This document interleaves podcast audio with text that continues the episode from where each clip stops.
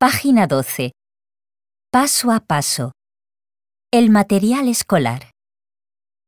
La escuela. Clases de pequeños. Clases de mayores. Pupitres y sillas.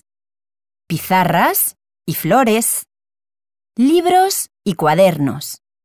Tizas. Borradores.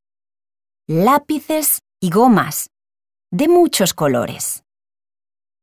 Tiene un patio grande, jardín, corredores y niños y niñas con sus profesores. Eduardo Soler Fierrez. Adivinanzas para niños de hoy.